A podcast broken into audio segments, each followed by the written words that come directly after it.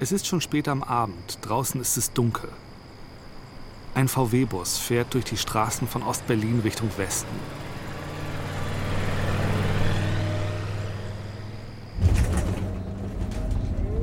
Vorne zwei amerikanische Soldaten, hinten im Auto, versteckt in Kisten, zwei junge Frauen Anfang 20. Eine davon ist meine Mutter, Bärbel. Es ist der 5. Juli 1973. Vor genau vier Tagen hätte meine Mutter eigentlich schon mal in einer dieser Kisten liegen und nach Westberlin geschleust werden sollen. Aber da hatte sie nicht mehr ins Auto gepasst, war auf einer Landstraße im Osten von Berlin stehen gelassen worden und hatte sich tagelang vor Volkspolizei und Stasi versteckt. Jetzt sind es nur noch wenige Minuten bis zum Checkpoint Charlie.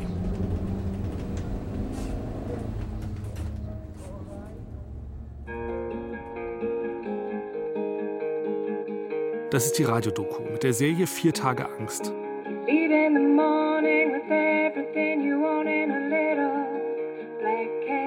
In dieser Serie haben wir meine Mutter in den vier härtesten Tagen ihres Lebens begleitet. Wir waren mit ihr unterwegs in Zügen quer durch die DDR, sind im Freibad untergetaucht, haben bei Freunden auf der Couch geschlafen und bei Wildfremden an der Tür geklingelt.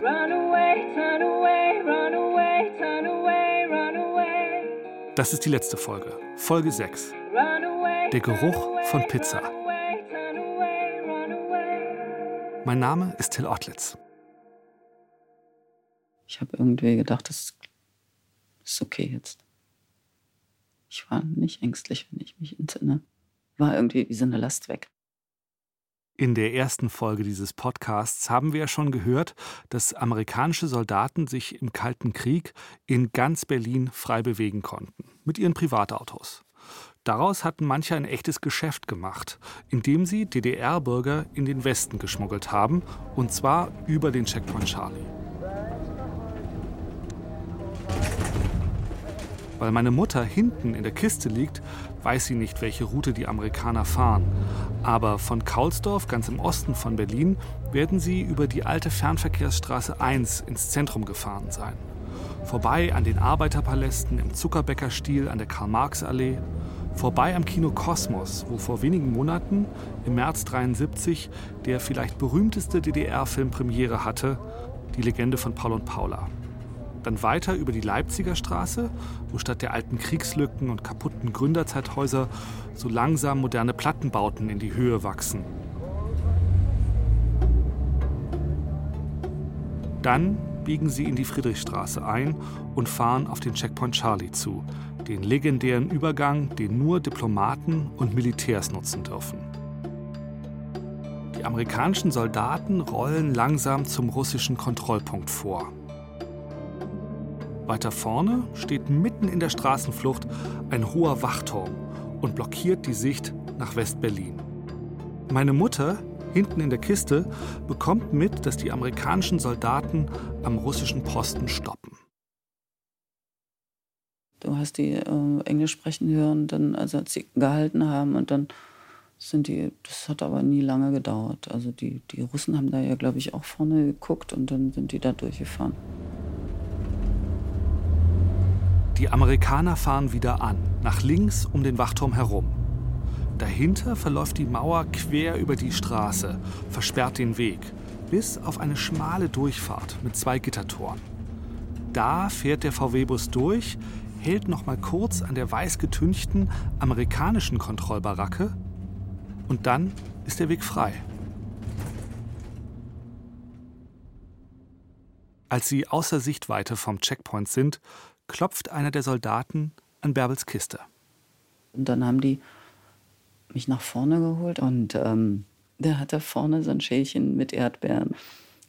Da hat er mir äh, Erdbeeren angeboten und dann haben wir zusammen Erdbeeren geschnurpst. Also normalerweise war das so, dass Leute, die geflohen sind und dann so im Auto waren, wurden die rausgesetzt und dann war die Sache erledigt. Dann fuhren die weg, soll ja auch keiner von uns irgendwas über die erzählen, keine Nummernschilder an sich merken oder die Leute merken. Und insofern war es was Besonderes, weil ich ja zurückgelassen wurde. Wie viele Erdbeeren hast du gegessen? Zwei. Ich war viel zu aufgeregt, aber ich habe schon dann auch die, also ein bisschen Erdbeeren gegessen oder drei oder vier, ich weiß nicht mehr. Haben die gut geschmeckt, die Erdbeeren da? Also mir auf jeden Fall. Da freust du dich ja. Ja, so ein bisschen wie Weihnachten oder, oder Geburtstagsgeschenk oder neues Leben. Ja.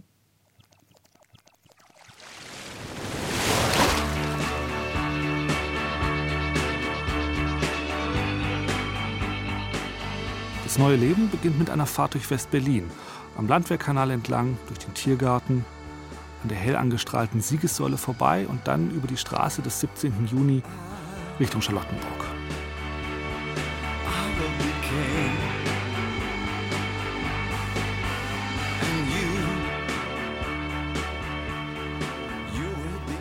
Und ich meine auch, dass die uns dann irgendwo hingebracht haben, wo dann meine Mutter mit war. Also dass Martha und, und meine Mutter und äh, mein Bruder da noch gleich mit da waren. Es war dann so viel, was auf einen einstürzte.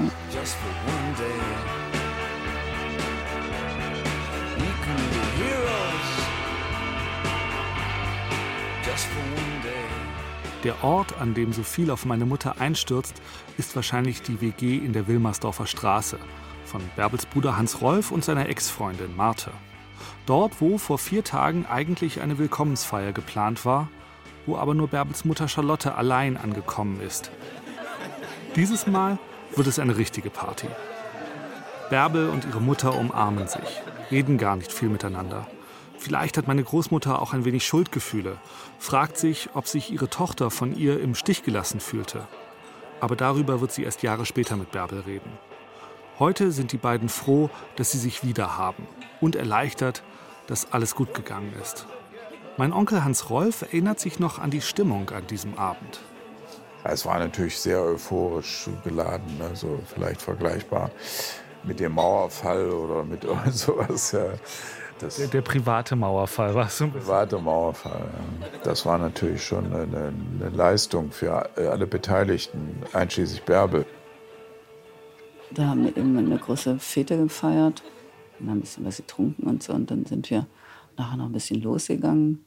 Habe ich meine erste Pizza gegessen am Savini-Platz und dann und am nächsten Tag war, hatten die. Oh, wie war das mit der ersten Pizza? Irgendwann hatten alle noch Hunger und dann, es gab ja auch keine Sperrstände und hatten die Kneipen ja auch immer auf. Und dann gab es so, so einen Stand, wo du so, so eine Blechpizza äh, haben konntest. Und dann sind wir da zum Savini-Platz gelaufen und haben ich meine erste Pizza gegessen in meinem Leben, das weiß ich immer noch. Äh, äh, es gab in der DDR keine Pizza? Nee. Nein, gab es ja keine italienischen Restaurants. Wusstest du von der Existenz von Pizza oder hat jemand sagen müssen, das ist eine Pizza? Das kannte ich nicht. Das kannte ich überhaupt nicht. Und witzigerweise kennst du ja auch diese ganzen Gewürze nicht. Also Oregano oder so Basilikum. Das kannte ich überhaupt nicht. Also man musste sich erstmal so an, an, an manches gewöhnen auch. Und wie hat dir die erste Pizza geschmeckt? Äh, super. Also ich äh, hat mir sehr gut geschmeckt. Ich, du hast ja zum ersten Mal auch wieder mit Appetit was gegessen. So, ne? Meine Mutter sagt, noch heute ist es so, immer wenn sie Pizza riecht, muss sie an diese erste Nacht in West-Berlin denken. Nachts draußen auf der Straße Pizza essen.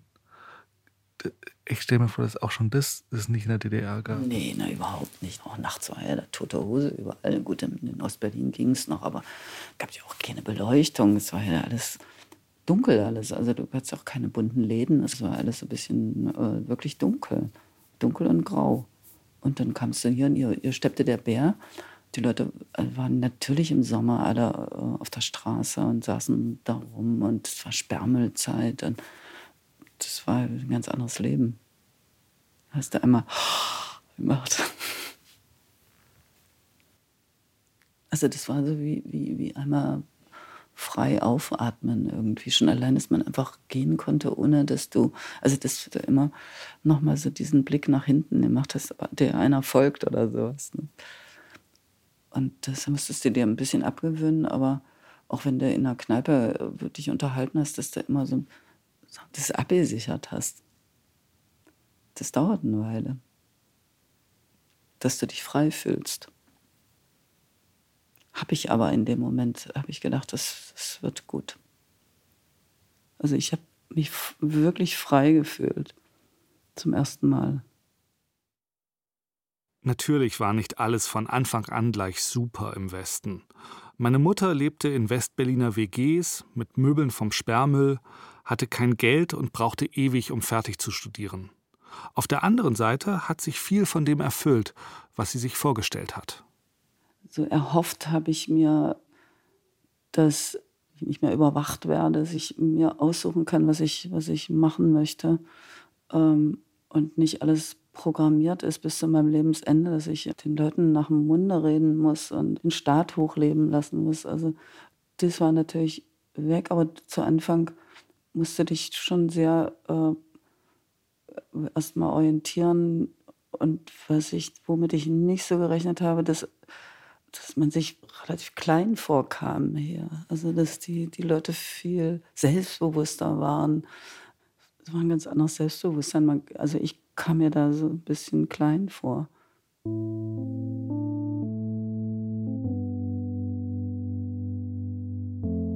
Im Westen angekommen hat Bärbel sehr schnell angefangen, andere aus der DDR rüberzuholen. Der erste war ihr Freund, mein Vater Paul. Die beiden hatten schon vor Bärbels Flucht ausgemacht, dass sie ihn nachholen würde. Ein halbes Jahr später hat das dann auch geklappt.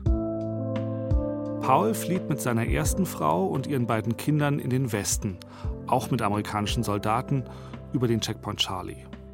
Bald danach ziehen Bärbel und Paul zusammen und Paul lässt sich scheiden.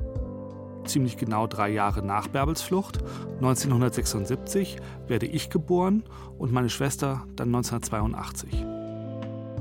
Besonders in den ersten Jahren, noch bevor ich auf die Welt kam, wurde die Wohnung von Bärbel und Paul zu einer informellen Anlaufstelle für Flüchtlinge aus der DDR. Mein Vater Paul organisierte nach und nach die Flucht fast seines gesamten Freundeskreises. Darunter auch Klaus Bulert. Klaus war der Freund, bei dem Bärbel am Morgen nach ihrer gescheiterten Flucht als erstes geklopft hatte. Fast jeder, der in diesem Podcast vorkommt, hat irgendwann jemand anderem bei der Flucht geholfen. Marte und Hans Rolf holen Bärbel rüber, Bärbel holt Paul Paul holt Klaus und immer so weiter. Marte beschreibt das Phänomen so. Es ist immer wie eine Kettenreaktion gewesen. Die Stasi hat immer gedacht, ein Haupt, alle anderen, äh, also wie ein Pyramidenaufbau, aber es sind immer Kettenreaktionen gewesen. Einer flüchtet und zieht die nächsten nach. Wenn ich Fluchtgeschichten von heute betrachte, was heute so stattfindet, ist es ja eine Lappalie gewesen, weshalb wir abgehauen sind. Wir haben genug zu essen gehabt und eine warme Wohnung und wir konnten studieren. Also man, es, es ist mir jetzt oft peinlich äh, im Vergleich zu dem, weshalb und auf welchen Wegen jetzt Leute flüchten. Aber uns hat das eben damals auch schon gereicht, nicht? dass du nicht sagen konntest, was du wolltest, dass du dich nicht bewegen konntest, wie du wolltest, dass du dich nicht mit den Sachen nicht werden konntest, was du wolltest, das, was mit dem Verreisen, das wird mir immer angeführt, ist ja auch so, das war schon eine starke Einschränkung. Und auch, dass du dich dass man sich so bespitzelt äh, gefühlt hat. Nicht? Und auch, ähm, wenn man ein bisschen andere Vorstellungen hatte, auch letztlich bedroht war. Eine Weile hat der Fluchtweg mit den amerikanischen Soldaten noch gut funktioniert. Neben Paul und seiner Familie ist so auch Klaus Bulert in den Westen gekommen. Allerdings muss sich Klaus nicht in einem VW-Bus in einer Kiste mit mehreren anderen verstecken. Nein, seine Flucht verläuft stilvoller. Also ich bin mit einem amerikanischen Chevrolet über den Checkpoint Charlie gefahren. Für mich ist ein Offizier ausgestiegen der dann mit der S-Bahn rübergefahren ist. Und ich bin, ich bin mit diesem Chevrolet nachts um 12 über den Checkpoint Charlie gefahren. Du warst am Steuer? Nein, nein, nein, nein. Ich hatte einen schwarzen Fahrer. Den habe ich später noch mal in New York getroffen. Das glaubt man nicht. Aber ich habe einen schwarzen Fahrer, zwei Meter groß. Und der hat diesen Chevrolet gefahren und hat mich aufgesammelt irgendwo außerhalb von Berlin. Und mit dem bin ich nachts um 12 über den Checkpoint Charlie. Ich war im Kofferraum, ich, aber der Rücksitz ging nach vorne zu klappen, also ich bin rausgekrochen. Ein paar Jahre später hat er übrigens in einem Haus direkt am Checkpoint Charlie gewohnt und sich mit ein paar der Soldaten angefreundet. Da hat er dann auch mitbekommen, dass es mit deren Fluchthilfegeschäft ziemlich schnell vorbei war. Die Stasi hat irgendwann gemerkt, dass da Leute verschwinden, ohne dass sie die geringste Ahnung haben, wie die abgehauen sind. Und natürlich gab es auch da Leute, die gequatscht haben. Und irgendwann war das richtig ein Case, dass es richtig politische Probleme gab und dass dann dieser Fluchtweg, also diese Art von Fluchthilfe, dass die dann irgendwann nicht mehr möglich war. Das war kurz nach unserer Gruppenaktion. Ich glaube auch, dass das interne Kontakte waren, die dazu geführt haben, dass bestimmte Leute gesagt haben, wenn ihr jetzt hier nicht aufhört, gibt es Probleme. Das ist intern geklärt worden, habe ich das Gefühl.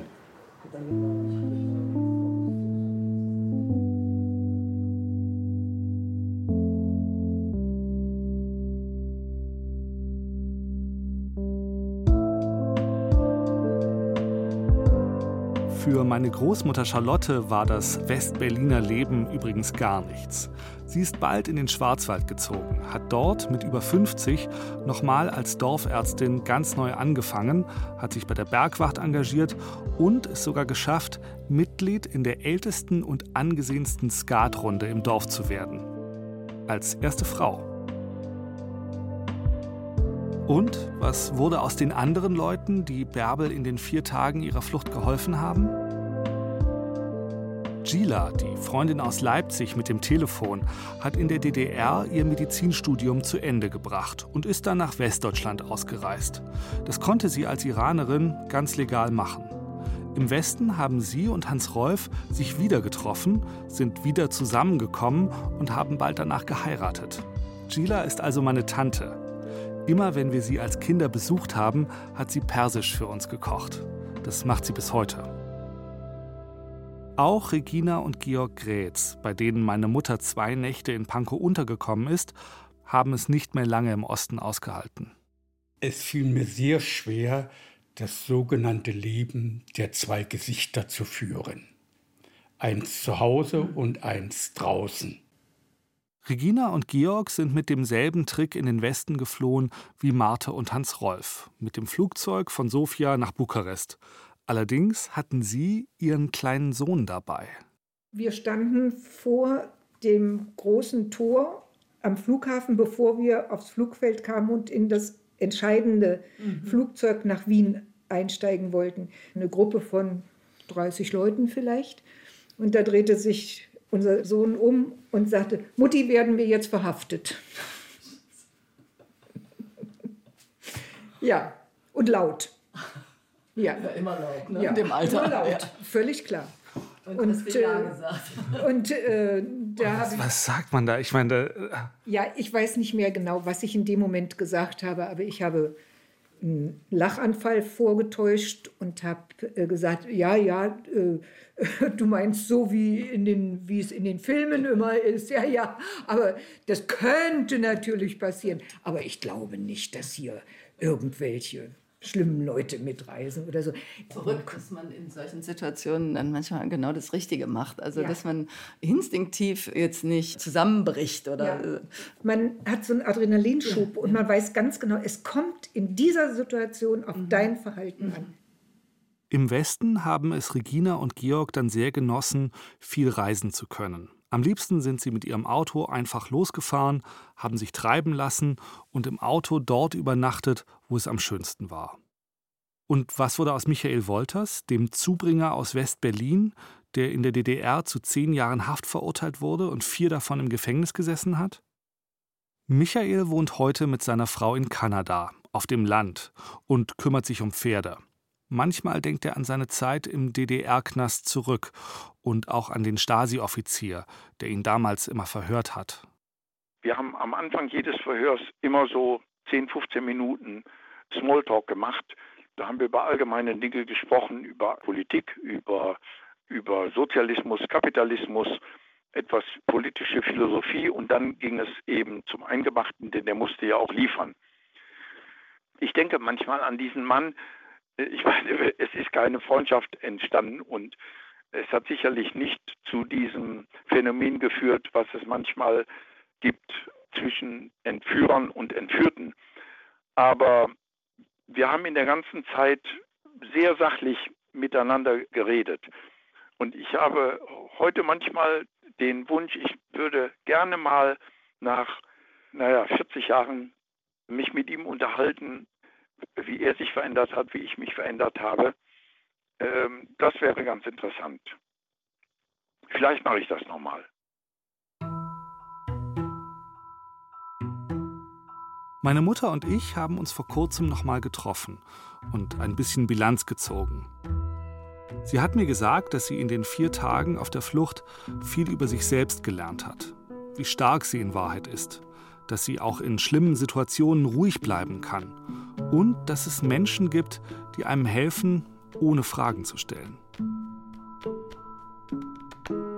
Ich habe durch die Arbeit an diesem Podcast nicht nur viel über meine Familiengeschichte erfahren, ich habe vor allem mehr Respekt vor meiner Mutter, vor ihrer Leistung in den vier Tagen. Und ich verstehe jetzt auch besser, warum sie meine Schwester und mich so erzogen hat, beziehungsweise nicht erzogen hat. Meine Mutter mag das Wort Erziehung nämlich nicht. Sie hat uns als Kinder die Freiheiten geben wollen, die sie in ihrer eigenen Jugend vermisst hat. Das war ja auch damals eine Zeit, wo man so mit Kindern gut leben konnte, in Berlin jedenfalls. Das war ja alles ein bisschen frei und es war ja überhaupt nicht so piefig wie in den 50er Jahren. Und das kam mir also sehr, sehr gelegen.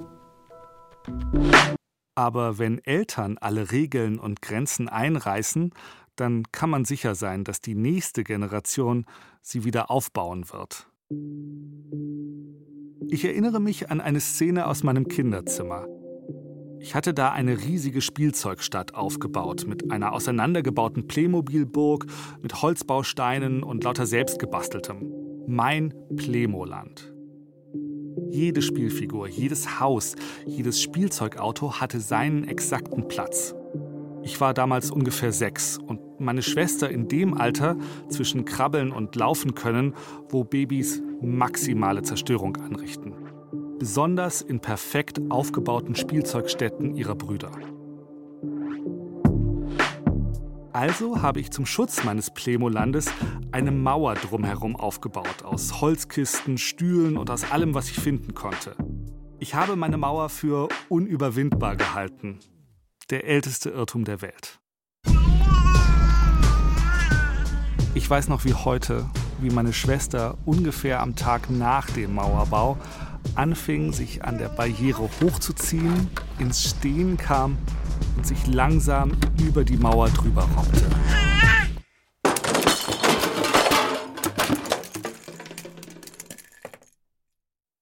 Ich habe hilflos und wütend zu meiner Mutter geschaut.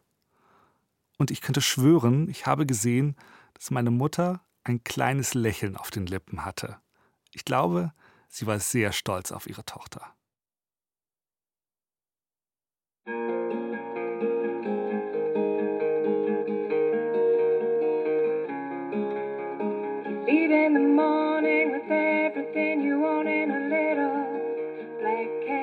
Vier Tage Angst ist eine Produktion des Bayerischen Rundfunks 2019. Regie Alexandra Distler. Ton und Technik Fabian Zweck. Redaktion Klaus Urich. Redaktionelle Mitarbeit Laura Freisberg. Ich bin Till Ottlitz. Dieser Podcast wäre nicht möglich gewesen ohne die vielen Menschen, die in Erinnerungen gekramt und ihre Geschichten mit mir geteilt haben. Ich danke Christine Gerlach, Regina und Georg Grätz, Michael Wolters, Elsa B. von Schaumann-Werder, Klaus Bulert, Martina Häusler, Gila und Hans-Rolf Ottlitz und natürlich meinen Eltern, Paul und Bärbel.